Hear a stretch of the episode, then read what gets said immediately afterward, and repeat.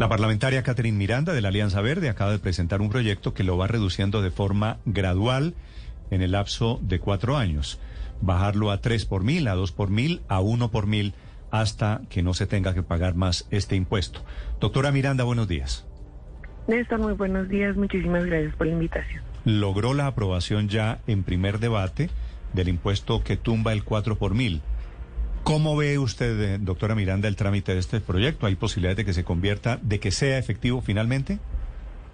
Pues Néstor, eh, se ha hecho un trabajo realmente con todos los partidos políticos. Si bien soy la autora del proyecto de ley, eh, el trabajo que se ha hecho para realizar la ponencia fue hecha con el Centro Democrático, con los liberales, con los conservadores, con los partidos de gobierno, un poco entendiendo la necesidad de la eliminación de este, este impuesto y buscando fuentes alternativas para cubrir ese hueco. Entonces, se ha hecho un buen trabajo. Por fortuna, tuvimos votación unánime en la Comisión Tercera de la Cámara de Representantes, 30 votos a favor de la eliminación de este impuesto y metiéndole como todo para que eh, próximos días eh, en plenaria también logremos avanzar en este proyecto de ley. Doctora Miranda, ¿Hay posibilidades de que el gobierno apoye su proyecto de ley? Eh, estamos ya en conversaciones desde los ponentes, como le digo, no es solamente la iniciativa yo, Caterina Miranda, de la oposición, sino con todos los ponentes, reuniones con el Ministerio de Hacienda, con ASO Bancaria, buscando realmente desmontarlo. Yo creo que hay una buena, hay un buen ambiente, sobre todo, esto porque recordemos que estamos en momento electoral y hemos visto varios eh, candidatos del Centro Democrático que han propuesto esta iniciativa los últimos días.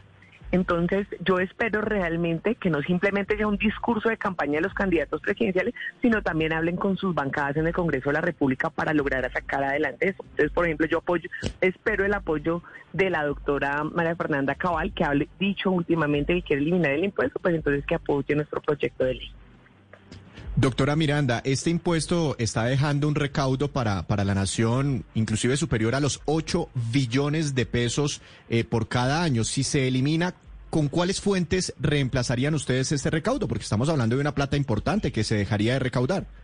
Sin lugar a dudas, pero primero recordemos que eh, la eliminación va a ser gradual, un punto porcentual, no va a ser de tajo para el próximo, para el, para el año 2023. Segundo, estamos hablando eh, una de las propuestas que en su momento tuvo el gobierno del presidente Iván Duque fue los impuestos a los salarios altos. Nosotros retomamos la idea del propio presidente Duque para que eh, ingresos mayores o iguales a 25 millones de pesos empiecen a pagar una tarifa eh, y siga aumentando hasta llegar a 33 millones de pesos personas que ganen eso.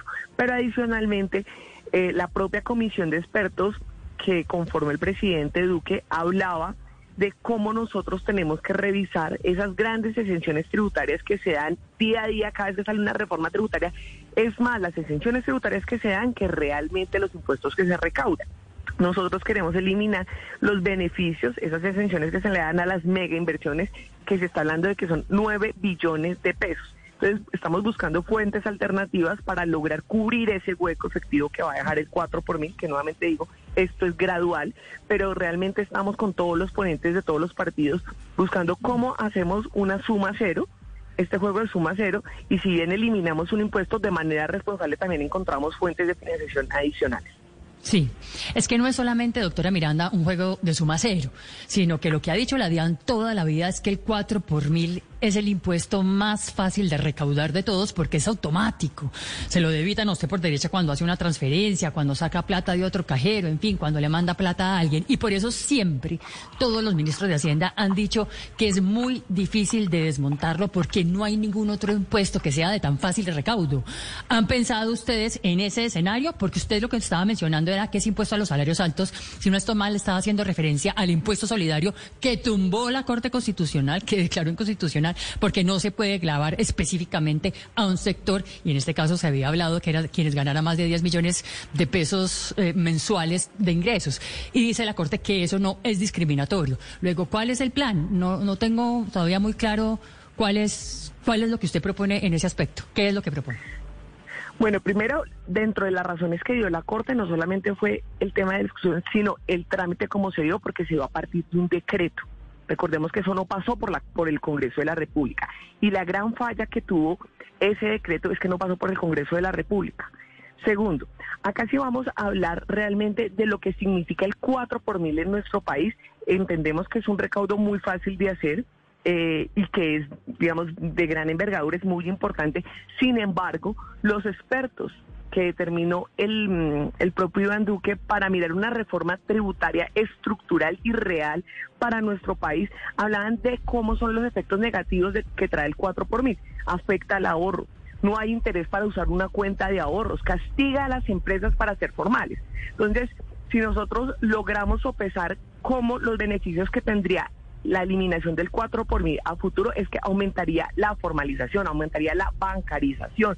La gente no tendría tanto el, eh, el uso del efectivo. Eh, sino más a través, eh, digamos, de las cosas electrónicas. Entonces, los beneficios sí son muchísimo más grandes y los vamos a ver a futuro. Esto es una propuesta que realmente busca que busquemos otras fuentes, entendemos la necesidad de cubrir el hueco, pero también entendemos la necesidad por parte de los colombianos que, este impuesto se tiene que acabar. Doctora Miranda, eh, reemplazar el impuesto va a tocar a los bancos. Eh, entiendo que es un punto porcentual adicional sobre la tarifa de renta vigente durante el desmonte de ese 4 por mil. Y no solo, seguramente el gobierno no lo va a permitir, sino los mismos bancos. ¿Lo ha, la ha buscado a, su bancaria, el gremio de los banqueros, ha hablado con ellos? En este proyecto de ley yo lo presenté hace un año eh, y que venga vetado pero es un proyecto de ley que yo he trabajado de la mano de Bancaria, porque acá hay un falso, una falsa creencia por parte de los colombianos y es que la gente cree que estos impuestos terminan es en los bancos, no que terminan en el Estado.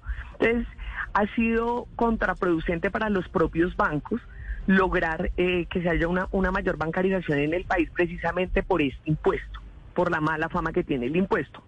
Nosotros estamos en conversaciones justo en este momento con Aso Bancaria que está muy de acuerdo con el proyecto de ley en cómo también ellos ponen su grano de arena para lograr cubrir el hueco eh, a cambio, digamos, de una mayor bancarización, a cambio de una mayor formalización del país. Doctora Catherine, le tengo una mala noticia. Me da pena ser portador de malas noticias.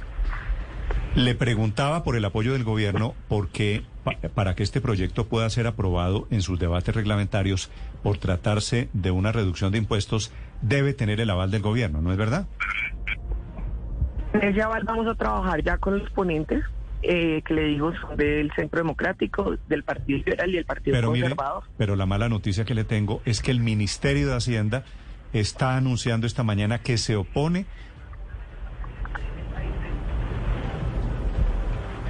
Doctora Catherine, le decía que el Ministerio de Hacienda está anunciando esta mañana que se opone a su proyecto. Déjeme un segundo, porque en el Ministerio de Hacienda está Marcela Peña. Marcela, adelante.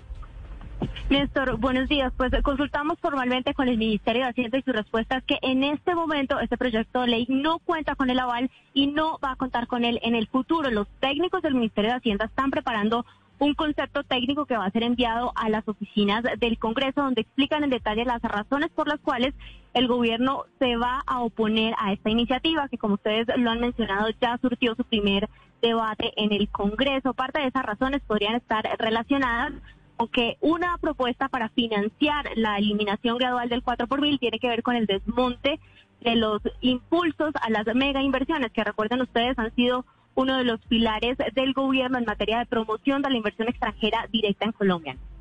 Gracias, Marcela. En el Ministerio de Hacienda, doctora Catherine, si el gobierno se opone a su proyecto, ¿se cae la idea de tumbar el 4 por mil?